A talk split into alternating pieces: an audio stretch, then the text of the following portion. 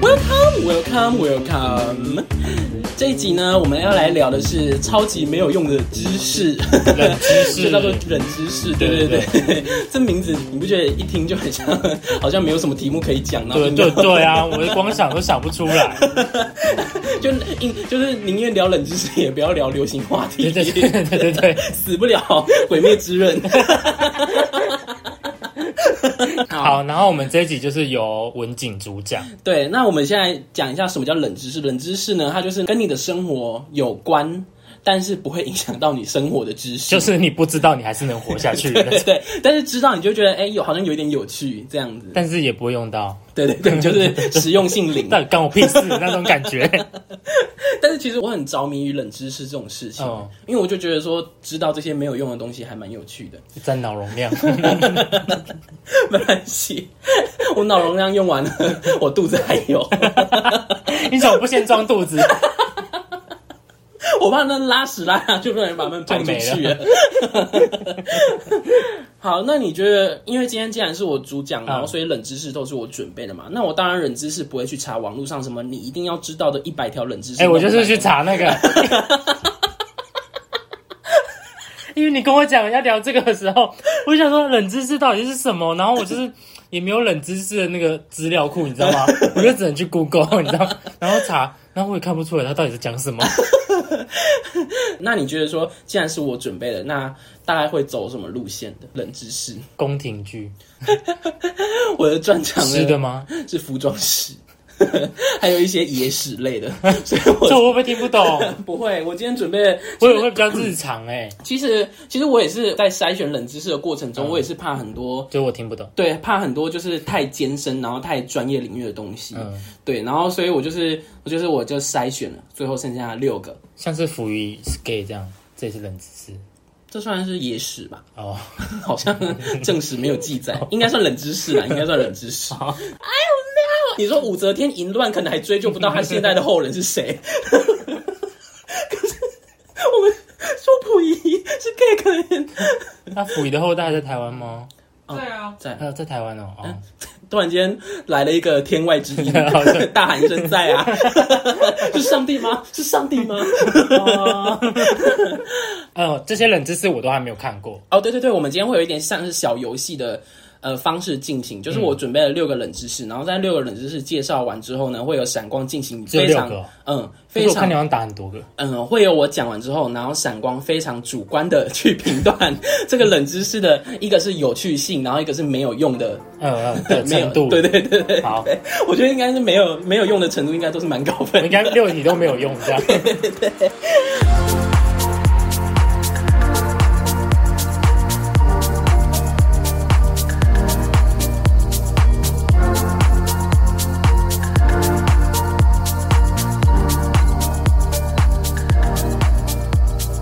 好，第一个呢，我要我们要来讲到的是中国的文字。那其实中国的文字大家都知道，说跟其他西洋的文字啊，或者说其他民族的文字很不一样，嗯，都是一颗一颗的方块字这样子。对对对对而且中国文字它是从象形文字来的嘛，它是依照那个形态形状模拟那个形去衍生出来状，那对个对，字衍生的那个符号，然后才嗯变成字的这样子。然后我们华人也是现在唯一一个使用古文字的民族。嗯嗯，这古文字并不是说我们真的是在写甲骨文，它是说延延伸过来的。对，是从甲骨文一脉相传下来嗯的文字。你看，像苏美的楔形文字啊，古埃及的象形文，现在都没有人在写，对没有人在所以用没有人看得懂。对但是我们古文字，虽然说现在可能很多还是甲看骨不文太还是懂看啊不太懂， 但但是有根据的。对对对，是，毕竟是就是它是有源头的，对呃，应该说源头没有断过的嗯嗯的文字，对，所以这是我们华人的骄傲，嗯，哦对对，不是简体哦，是繁体。 对，是繁体，繁体才是华人的骄 傲。我真的觉得简体超丑的耶。对啊， 而且而且，你有没有想过一件事情？就是我们两个人的字都是算漂亮的，虽然说你有一些字蛮解构的。然后呢？然后你有没有你有没有想过一个问题？就是说，像我们看到那种字写很丑的人，你会不会有一种疑惑？就是为什么有人可以把字写成这对，样？我就觉得他是手有问题嘛，浩浩就是一个。抱歉，抱歉， 怎么每集都有宝 娟？ 我不知道。 宝娟怎么都叫不来啊？那我是不是该叫容佩？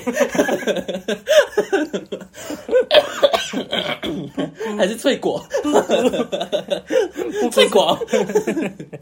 嗯，浩浩浩怎么样？浩浩的字就是我没办法理解的字，就这丑字，对不对？对，而且还给鬼玩。就是真的无法理解，说他们到底是哪里的知识有问题，还是说他们脑袋有问脑 题，我们讲因的为我不要们攻，我们讲的攻击性不要那么强，是他们文字从眼睛看到脑袋里，他们真的觉得这样是漂亮的 吗？ 为什么不能把自己？因为我们都是从小都是写那个方格字出来嗯的，为什么大家会写 出歪会有歪歪七七扭扭八的状态？啊 我有看那个，还有姓肖的那个肖，哦那个姓哦哦下面不是很难写嘛，对对因为那个对空间要抓好嘛呃，比例才会迷宫漂亮对对对。我有看过有一个姓肖的人，他下面直接就写一个水，啊？太随便了吧，他上面是完整的，到下面就一个水这样，好奇怪 哦！就是那边直接忽略。怎么那么？ 那你那是青菜啊？在任何文字的书写呢，只有中国文字是呃是纸的写下来的，嗯，而且是由右往左写的。你以前在读什么国语课本有发现这一点吗？就是说什么数学课本都是从呃我没右有发边现呢。从右边翻到左边，可是嗯国语课本是从左边翻到对右哦对边，对然后课文都是直的这样。对，那为什么会这样子？这起源于我们古代中国人的书写方式，嗯因为我们以前都是写在竹简上面，对那竹简就是细细长长的嘛，对，对，所以有变成我们的字，它只能写成细细长长的，嗯，对，然后所以就是你会看到说，明明很多是四脚行走的动物，但是它变成字之后就会变成变长站立的这样子，对对对对对像大象的象它就是站立的，乌龟也是站立的对对对这样子。然后这就是呃书写方式的特别的方式。既然说到竹简，那我们就来讲两个字，一个叫做书册的册，它其实很好理解嘛，就是一排一排的，就是对竹简，然后中间用绳子。串联起来嗯嗯，对对对，所以这个册就是册的来源。嗯，那再来就是典，字典的典，它的古字就是册，书册的册，然后下面两点嘛，对不对？哦、嗯，那它下面两点呢，就是在以前是手捧起来的样子。哦，这样子，嗯对对对，就是手捧起来拿书这样的点，然后就是可能有一点就是说，你用很恭敬的方式拿那本书，所以那本书特别重要，嗯所以那个就是以后就演可能字典啊、法典啊，就是比嗯较都很重重要要的的书书籍都会叫典这样子。对对对对对，汉典不是，陈汉典，没有啦， 我只有说汉典，我也没有说谁啊。 嗯，好，然后再来下一个字呢是我，就是嗯就是我们本身的这个我这样子。那我在以前呢，它其实并不是代表自称的意思。它我它在以前是武器，它以前是画成一个戟，就是那种武器的样子，这样子。那为什么会会从武器引申到我们指我们自称呢？是因为在以前就是武器就代表它是呃比较有权势的一方这样子，它是从哦嗯、它是从商朝，因为商朝他们那时候就很兴盛打仗，然后去征服其他的部落，所以武力就代表商朝最强盛的代表。然后从那时候就会从我就会从武器引申成本身一个自尊称。贵的身份这样。嗯，也不是尊贵身份，就是引申成自称这样子，哦因为就是我代表有我有这个权利，诶、然后再来呢是三个一系列的字，然后它可以凑在一起讲。第一个是豆，就是绿豆的豆。诶豆在以前它并不是我们现在是一个，它不是一个种子的类别。豆在以前它是一种食用的餐具。嗯，它就是真的长得是就是豆这个字的样子，就上面有一嗯一像横黑字一横一个盖子，然后中间的口是类似碗状的东西，然后下面两撇一横就是它的脚架这样子。然后它那种豆呢，这个东西它是拿来放肉酱的，就是现在可能放沙茶酱啊，或者是说。就是假如说你拿菜然后去沾那个肉酱，这样配着吃的那个肉酱，豆这个餐具就是这样子的用途。以前没有那种很高的桌子嘛，然后所以他们都是用一个矮矮的茶几这样子，然后就把餐具放在上面吃。然后以前人也没有椅子，所以他们都是跪着吃的这样子。嗯对，然后所以有一个字叫做“亲”，就是那个张淑清的“清”，爱卿的卿，对对对，爱卿的“卿”。对，嗯，其实它中间那个它以前就是一个豆，就是那个餐具的那个豆。哦，就是吃东西的对，意思所以它是，所以它那它旁边两个很对称的东西，其实是对两个人跪着。哦，嗯，跪着吃那个豆，然后因为那个豆这个餐具呢是贵族才能使用的餐具，嗯它的意象就是说贵族坐着，然后用豆在进食这样子，嗯所以就是亲就引申成贵族或者说高官这样。哦，对，然后再来就是一次两次的次，一一次两次的次，你看它是它是泰式两餐点厅吗？呃，不是不是，可是它跟这有关 嗯，它是两点，然后在一个欠钱的欠嘛嗯，那可能会有很多人就直观就觉得说，哎，那两点就代表二，所以就是说第排行第二就比较次等，就很多人会是这样的理解，嗯但其实那个次呢，在以前它那两点就是喷出来的口水。嘿，然后那个欠呢，他在以前就是跪着的意思，就是一个人跪着。听起来好色，对，等一下，不要想歪，镇定一点。 他他就是一个人跪着，然后他喷出口水。就是以前有以前反正生活很多礼仪嘛，然后其中一个礼仪叫食不语，就是讲话的时候不要讲，呃，吃东西的时候吃东西不要讲讲话。对，所以他就是说一个人他在吃东西的时候讲话，然后可能喷出食物的残渣和口水，这是一种很劣等的行为，嗯所以就引申为次。哦，嗯，就是这种行为是很很让人人看不起这样子嗯嗯，嗯对对对，在我们现在也是啦，嗯对，就是会觉得说，呃，你讲话喷口水啊，或者说有咀嚼声，就会让人很讨厌嘛，对不对对？对，而且以前还有一个礼仪你是赤，啊， 我们没有我只是 讲，以后吓我就一这样讲跳，，怎么突然间骂我？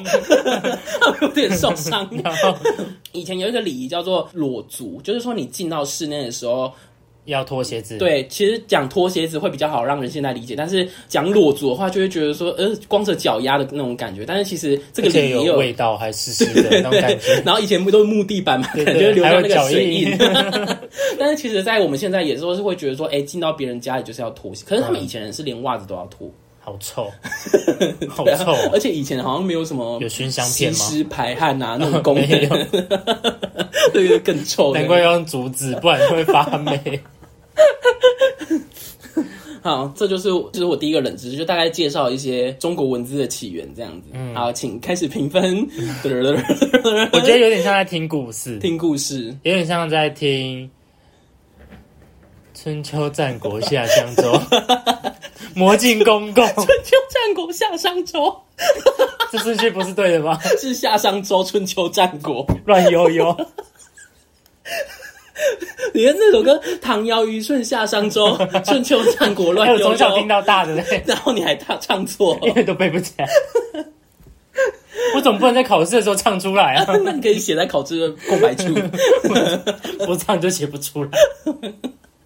魔镜公公，魔镜公我公，进公公，好有 年代。哎，我好像也经历过，我而 且家里还整是组，而且还是录音录音卡带哎，我们家是 CD 片，啊！你们家里的 CD 片，Oh my god！好 了，快点评分就很像在听故事啊，啊！你要给那个、啊、有趣指数和没有用指数，没有用指数啊，好，对，先给没有没有用指指数就超高。数超高，等一下是越高越没用吗？对，，越高越没超用。高。 为什么？请解释原因。你这你现在生活是上评审。生活上不知道也没关系啊， 真的吗？而且没有人在用了 吧？我呢，我那很些多东人西都不存在啦。我啊，你这还现在还武器说呢我哦，武器哦，好吧，那个豆， 那个豆还在吗？豆那个豆，我只想要那个拜拜红杯 子， 比那个大多了。超。只是要放酱汁，需要这么大吗？好了，那 有趣只，我觉得蛮有趣的。蛮有趣的，先不要给太高分，给五分。给五分。不然哦我对怕后面就是可能 哦，好，既然评审是你，那你说一下满分是几分？就都十分啊好，。都十分，那第一个没用指数就十分，就十分。这不会修改 哦。啊，有有趣趣指指数数先给五分，哦，五分好低后续哦。再调 整。我不知道后面是什么。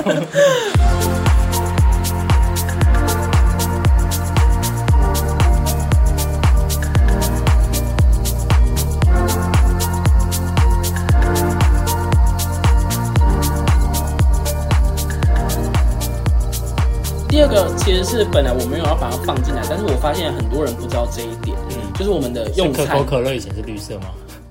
就是我们的用餐礼仪。 对，你知道，就是我们中国古代人啊，就很喜欢在生活中插入一些等一下再讲一次，我刚没 听到。你可以给我专心一点啊！ 就是呢，我们的中国古人很喜欢在生活中去发明一些顺口溜，然后可能是对于生活的一些呃提醒或者说告诫。假如说节庆 节庆的话，嗯甄嬛传》里面是不是就有一个什么二月二龙抬头，然后大仓满小仓流？我直接跳过。 就是 就是那时候甄嬛要回宫了，然后他们就在想说要用什么方式，然后让皇帝去凌云峰可以跟他会面，这样林云峰是那个 人吗？那是凌云彻哦而且是在《如懿传》， 凌云峰是甄嬛被赶去修行的哦，地对方。对 对，净白师傅是吧？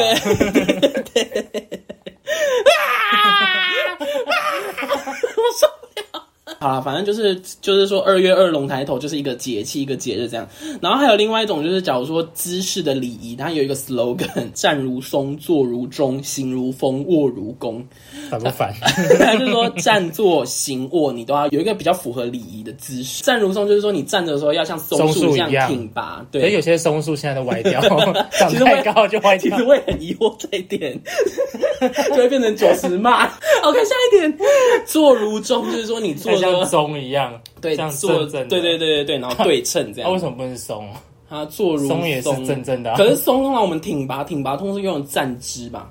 我是觉得然后行如风，不是并不是说你要像风一样走得很快速，而是说你要走得有很轻盈。哦就是像有一些很娇气的女生，她走路不是都会拖地，拖泥或者带水说故意这样子这样子走路嘛，对对不对？那种就很讨厌。那说形容风，你的脚步要轻盈这样子，然后卧如弓，它的弓就是说侧睡的意思。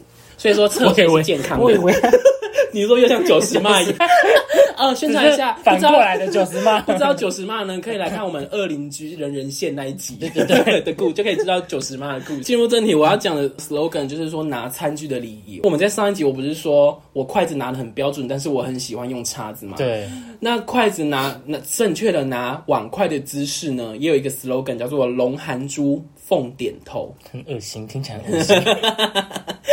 第一句“龙含珠”就是说你的大拇指和其他四根手指头形成一个虎口，然后去夹住碗的边缘，四个手指头要碰在碗的底部，嗯然后大拇指要碰在。碗的边缘，用虎口夹碗的那个方式，就像一只龙，它用嘴巴，然后去咬咬着着一一颗颗珠珍珍珠。对，，它应该是咬夜明珠吧？ 珍珠有点小颗， 其实大颗珍珠就是夜明珠。 它会吞掉。那凤凤点头呢，就是说你的右手食指和大拇指捏着筷子，然后就形成一个很像凤凰的鸟会的样子。哦，对对对对正确的就会有这种状况。对，，那其实这样只有形成凤，那点头部分在哪里？你要动你的大拇指和食指的那一根， 然后去夹菜这样。然后所以你在夹菜的时候呢，就是你动你的大拇指和食指去去动上面那一根筷子去夹菜，就会形成一个很像在点头的样子，哦，有哎、有对有有对不对？嗯好，开始评分，我讲完 了。有趣性 哦，有趣性，我觉得比刚刚我这个给十分，因为我这个笑到爆汗，我的衣服已经湿 掉了。实用性还是零分，哎、可是筷子正确地拿碗筷， 实用性很高哎、 我就拿习惯的，我还拿正确的。好吧，拜拜。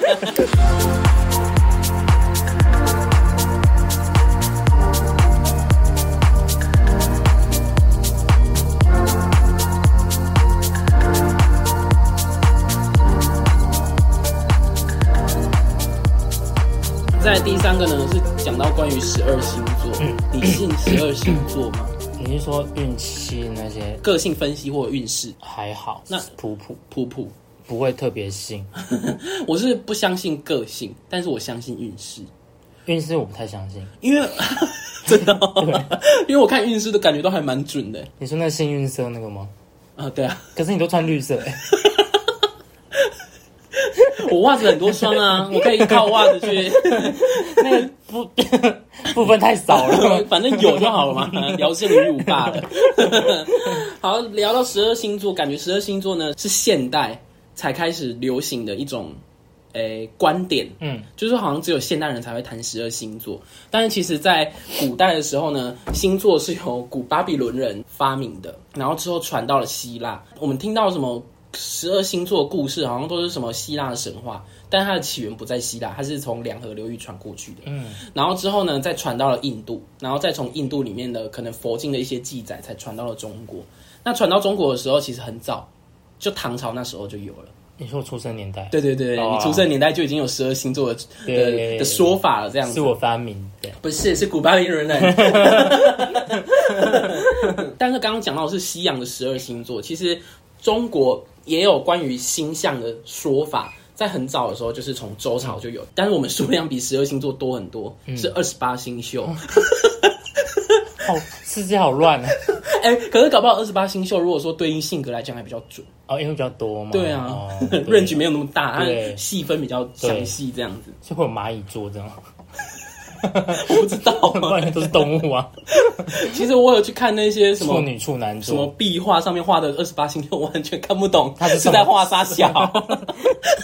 桌 座，哎、你说蚂蚁座那东西长得还真的有点像蚂蚁，因为就一个就一个歪的东西，然后旁边长出什么几个角，九十很蚂像座角子这样子。那我刚刚说。呃，十二星座概念就是从佛经传到中国的，但是它在以前呢的说法跟现在不太一样。像双子座，它在以前在中国称呼叫做阴阳。嗯，因为在以前他们双子它是化成一男一女，那一男一女就是一阴一阳，所以不像现在好像是一个双胞胎的概念。嗯对，然后像人马座，我们的人马人马座其实就是射手座，对就是一个上半身是人，下半身是马的生物。可是我们中国的呃一些古代的画画的很直白，就是一个人牵着一只马，靠腰哦，好牵羊哎，人羊座，好牵狗，人狗人狗 座座，你为什么要骂高腰？你不觉得这是我们中华文化可爱之处吗？把它翻译的很直白，没就是他们没办法理解上半身是人，下半身是马是什么生我物。在拉屎， 人屎座， OK OK OK。那 刚刚有讲到说星座是经由佛经传的，所以其实，在佛教里面对于十二星座，呃，也是很有关联的这样嗯子。那它是从什么时候开始深入到呃一般的民生呢？是在唐朝的时候，有一本叫《玉含经》的道教经书，它里面就有讲到一些经脉啊、嗯保健啊、营呃营养的东西，然后就有提到十说。八铜人 是吗？不要凑数 字，不是感觉就在里面做事，应该是有吧？十八铜人， 然后就是那中国针灸那种感觉，医书哦那个不叫十八铜人啊，不然呢？十八铜人是十八罗汉。 是哦，对啊不然那遵照什么？我也不知道， 那个东西是是《黄帝内经》就有，所以其实很 早。然后就是，反正养生保健就是在刚刚讲的什么什不要么《御寒经做》里什么面，事？我以为你懂，没有，我就想说你是在什么十二星座、十八铜人，然后十二生肖什么什么之类的，我很认真呢。应用到一些占卜，就像我们说的什么个人运势这些呢。到北宋的时候，是一本军事的典籍，叫做《五经总要》，它里面就有提到说会用十二星座来占卜，这样对。好啦，结束了，然后。等一下这集就结束了吗，你在打乱呢、搞得这个节奏结束的莫名其妙。就跟我们结尾一 样。对啊，我就说，哎，怎么我什么好像都没 听到？这题可以不要评分吗？ 我觉得你把你打乱的地方抽出来，变成一个番外篇，这样可能听众在听的时候会有一个比较脉络的知识，才不会这样中间呃听完呃什么又结束又要评分了。不会，好了，评分有趣指数， 这个我给八分，有趣指数为。什么因？为刚刚那个太有趣 了，你是说什么人马人屎？是那个上一个那个作者 九十骂那个，这这这已卧经是如不同了，这已经是不同了呢。就我说刚刚那个比较有趣啊，刚刚那个十分，哦这题给八分，哦，使用指数零分。 怎么办？后面好像都使用零分。 我这样看，冷知识本来就是这样。可是你不能每个人都给零分，你好，要啊 我有后面给一分。有一点实用哦，有一点有跟生活有关联，所以分数就高一点。你要有一点，你不可以非黑即白啊。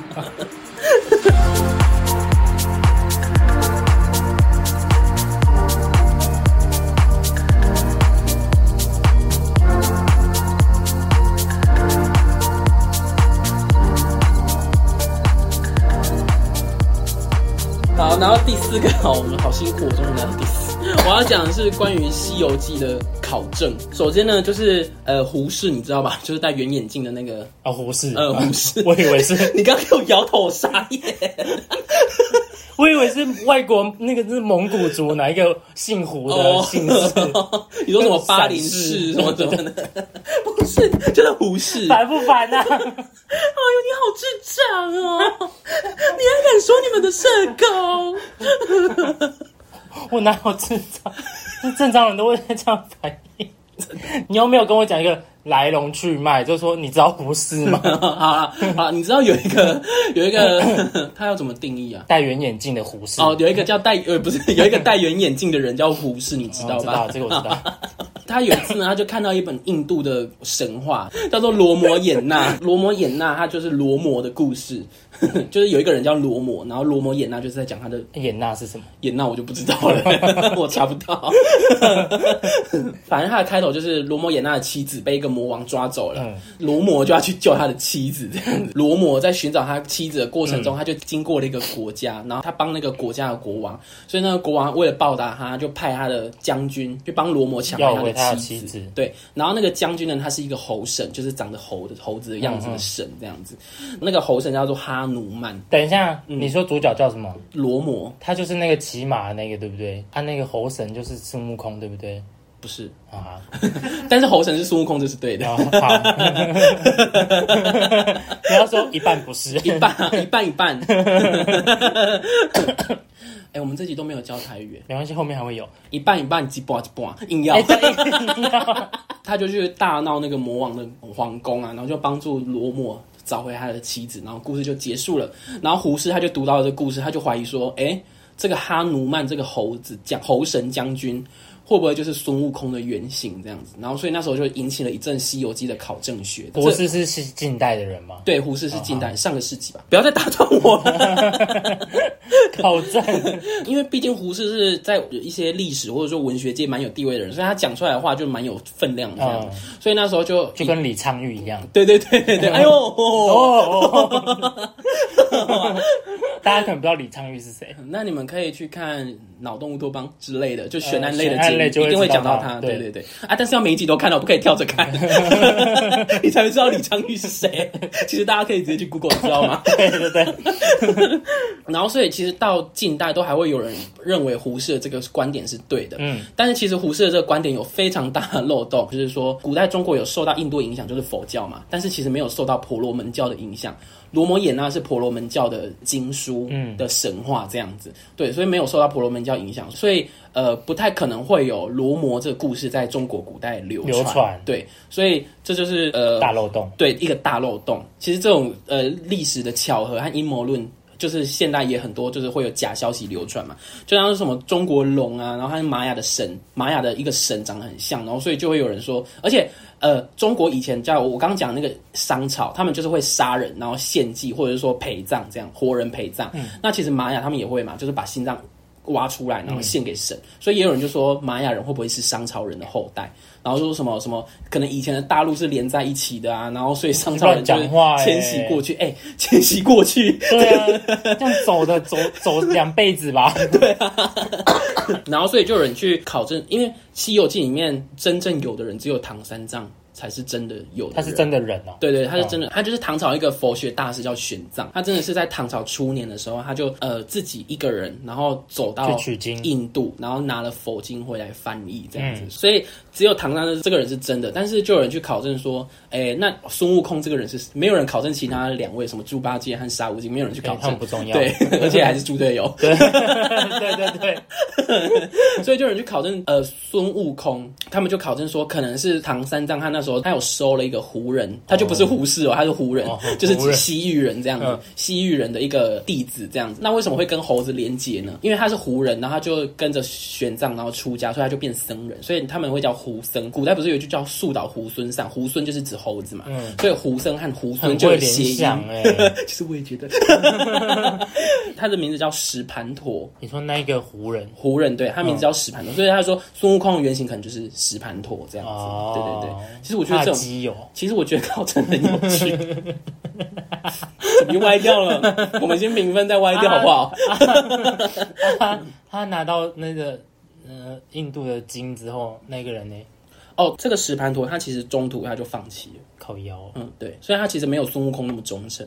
那其实其实刚刚讲的就是说，孙悟空被胡适误认为是印度那边来的神，但是其实中国有一个神，他是真的从印度的婆罗门教的经书里面来的，他叫做哪吒，嗯，就是三太祖，就是、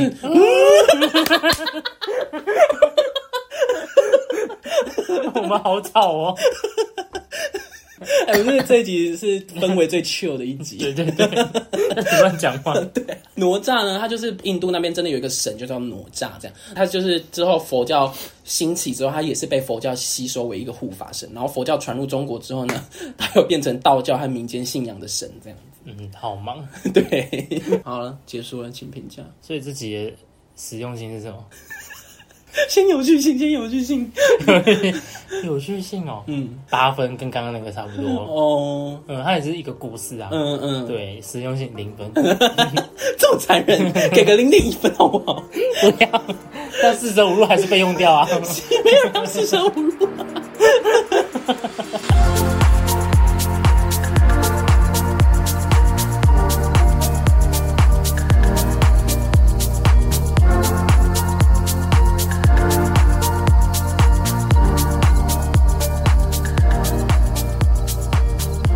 第五个呢，就是我最擅长的领域——服装史了。但是我要讲的是没有那么深奥的，就是大家平常一定都会有的款式叫做 T 恤。T 恤它的起源，那 T 恤它的起源呢，比较普遍的说法是在二十世纪初和十九世纪末那个交界的时候，呃，我忘记是英国还是美国的海军，海军他们长期都要在船上嘛，然后船里面那时候又没有冷气啊，就很很热热这样子，而且海军又都是男生，所以他们那时候都会疼骂腿这代机这样子。我也不知道说是异男也会有这个状况，还是说真的都有发生事情的都是同志，就是他们会发生男男之间互相吸引。可能就是因为汗水啊，然后荷尔蒙啊，因肉为体、啊，然后又没有发泄管道，对对对，所以他们就是会产生同性。那同性恋在当时也还是一种不被接受的，嗯甚至是一个罪只行能这偷样。偷来，对对对，但是其实因为这个状况太太盛行了这样子， 然后所以其实海军他们的上级他们就觉得说不行，要要开始让他们穿衣服。可是我们知道那时候海军都是穿那种很像衬衫啊，然后、而且那时候的材质又不像现在还有什么吸湿排汗，对，然后所以他们就只会讲西施版。 对，其实我只知道西式排汗。然后那时候他们上级就想，就是要让海军们穿着上衣，嗯可是要穿着方便他们做事的上衣。于是呢，就有这种直接套头进去就可以穿的衣服出现了。嗯，对，然后因为它的剪裁很简单，然后在平放的时候又呈现一个 T 字形，所以叫做 T 恤这样子。哦，对，所以其实 T 恤的起源呢是遏制同性恋 的同风性气恋，发展出来的。，对，但其实是遏制同性恋的风气。但是很这讽刺些的是，萌萌们不能穿 T 恤他们要穿 T 恤啊，因为因为我刚刚说是在遏制同性恋的风气。哦，但是其实很讽刺的是呢，在八零年代有一个很有名的设计师叫做 Jean Paul Gaultier，、他 就是除了像那个马丹娜的尖锥马甲之外，他另外一个非常经典的款式就是条纹 T 恤，就是海军的 T 恤这样子。因为呃 Jean Paul Gaultier 他其实是一个，他本身就是一个男童设计师，他又非常倡导无性别这件事情，所以他都会让男模然后穿裙子啊干嘛干嘛的，对，所以他就是会让男模穿那种很紧的海军条纹 T 恤，所以很讽刺的是。 条条纹 T 恤在八零年代呢，又变成了一种同男同性恋的象征，嗯而且现在台湾不是也都很多那种练很壮，都很喜欢穿那种很 b a n 的，对啊，那种熊族 啊、狼族都喜欢穿很小件的衣服。对对，所以历史巡回呢又回到了起点这样子。对，其实人类是同性恋发展的， 你这什么谬论？就跟你刚刚上面那个古代啊乱联想的。哦 好了，那这次比较短，结束了。这个我觉得实用性比较高，嗯，因为现在人就是还是普遍在使用。对。给你《西西游记》现在人也还会看呢、十二星座还是会有人在看呢、筷子还是会有人在拿。因为要以我主观的哦，好啦，对对也对是好吧，两分，两分，那有趣性有我觉得这有趣性没有那没有那么高， ，why w h y，可能因为想那为虾米？我没有笑，很主 观吧？不是你没有笑，是你没有乱想微博哎。我抑制我的脑袋。 嗯，非常良好的呃听众素质。对，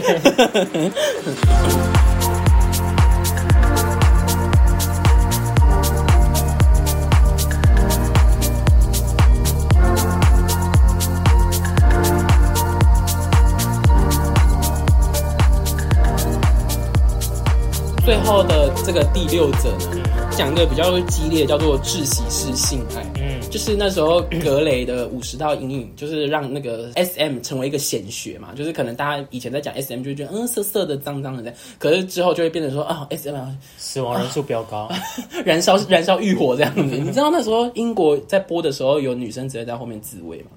你说在电影院哦、这样都会被录下来耶。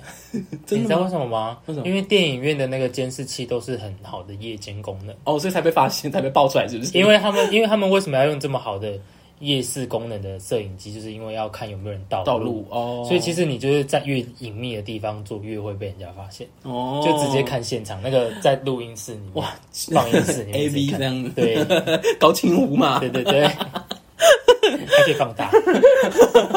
格雷也是 A 片啊，为什么不要直接看？也是哦， 而且男主角也比较 帅。那窒息式性爱呢，它也是 S M 的其中一种，嗯大概它的玩法， 讲玩法会不会有点太使用方式呃，使用方式呢，它就是说可能会用呃塑胶袋套头，呃，对，塑胶袋套头啊，或者说把你用那个像是上吊自杀那种方式勒勒住住你的脖子，嗯还有一种叫做乳胶床，它就是乳胶真空床，就是嗯它有两层，然后上面那层是乳胶，然后你就会躺在里面，然后它会就会把真里空面的包装嗯空气吸掉，然后你就会整个被粘在里面这样。就跟真空包装一样。嗯，对对对， 过过新年会吃的那些 Seven 订的那个鱼，哦哦，对， 他们那么兴奋 死，他们是兴奋死掉的鱼，也是玩窒窒息式性爱他是，被强迫。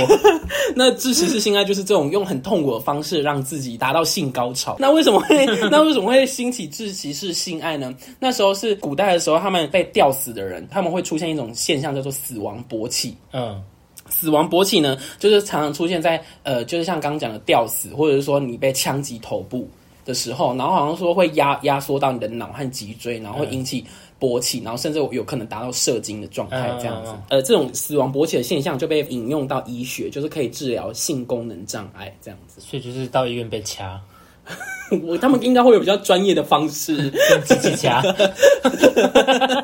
戴手套夹，哦，比较不会留指 白纹，色手套，他们手套控，然后就会很想要更兴奋。哎、我们这边可以用一集来聊那种冷门的、 冷门的性偏好，哦这也算是冷知我识们在一嘲种。笑人家哎、不是啊，我不是嘲笑，我就是觉得很好 玩的笑。之后就从这种触觉，然后之后到了医疗的功能，然后之后就变成了一些比较特殊的玩法这样嗯子。对，但是其实窒息式性爱就是刚刚讲，就是它其实很容易引发意外死亡，就是这样不小心太兴奋过头，掐太久，对对，对就就、呃呃呃就真挂的了就真的挂了这样子，以为他在挣扎，然后以为他就只是兴对奋，对方就会觉得，呃，他这样子扭动，好开心，好开心，然后对就对就对他就突然过就了没动作就了，嗯僵住这样子，对对对，这种意外其实可以双人玩，也可以单人玩这样子。那单人玩的时候，就是引发死亡的时候，家属通常会可以把多人 玩，也可以，看你怎么玩。 然后家属通常会把那个现场把它清扫，然后所以其实很多窒息式性爱死亡的案例，就是因为这样子会被警方归纳为就自杀这样子。因为他们不要这样很丢脸啊，对，就是觉得会发很丢现脸。这样的。那比较有名的窒息式性爱的案例，就是重庆的红衣男孩。嗯嗯，这个这个的话，我就不多说了，因为我觉得有点恐怖，因为它里面还关系到他的尸体上面还有一些会有一些被钻洞的痕迹，然后所以就有人怀疑说那个其实是有一点邪教仪式这样，所以我就、哦就不不多他讲可以。去哪里看？脑洞乌托邦，你们可以搜寻一下。他有讲哦对他有讲重庆红衣男孩。那为什么叫红衣男孩？因为他穿了一件女装，女装就叫红衣，哎、女装红色衣服啊，他他穿穿红色风衣嘞，那就叫风衣男孩 啊，就是因为他穿的那件女装是红色洋装啊， 哦好啦，不要激动嘛。然后就被发现说他是被一种很奇怪的方式吊死，而且他身上有类似龟甲腹的那种绑法，这样子。 哦，对对对绑带那种的，对对对对对对林小爱用的那种， 对对对对，然后这就是窒息式性爱，让大家了解一下比较冷门的性癖好。这样我觉得那个被绑的那个其实很危险，因为你不知道对方的那个的心意，你知道吗？哦你不知道他到底想干嘛。嗯嗯，就算他今天呈现说，我只想跟你发生关系，但是你被绑了，你没有办法反抗，挣脱你知道吗？嗯嗯就算他今天想要拿刀捅你，你也没有办法后悔，哦对啊，因为你已经被绑起来。嗯我觉得他是有一定比那个自习室性爱还要危险，对对因为自习室性爱至少你可以反抗，但是你是如果是被捆绑的话，哦可是这些事情啊，他不是有一些人会追求，就是全身要绑紧紧的嘛，就除那了上吊之外，只要手脚被绑住，我觉得就都蛮危是险。就是很很享受那种无法，就是就是正在挣脱，但是又无法逃出去的那种感觉。这这这如果被那种被强暴的人听到，他们他们觉得我是不愿意，但是你是故意的，就是世上什么人都有嘛，哦对 啦就要包容，对然后包容。啊，那这个也是很短哎、我觉得这个比较有趣，因为它有一些恐怖的因素在。哦，真的哦， 你我喜比欢较听喜欢恐怖？听恐怖的。这个有趣给到 九分，这实用性也蛮高的，因为大家可以去玩， 但是请注意自己安全。我觉得大家了解就好了，观众年龄不要问到哪里尝试啊。 实用性哦，实用性到八分，你是提倡大家去 去使用，去试试看窒就息，想要就自己玩啊，哦，你的大评家分想标干准，嘛就干嘛， 你的评分标准实在是太奇怪了。不会啦，但很主观啦。好，对啊，很主观对，保持主观。对，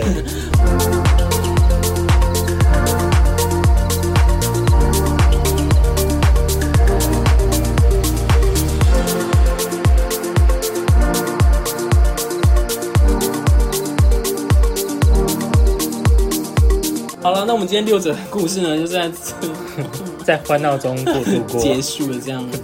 好的，你有结尾吗？我没有结尾。好，拜。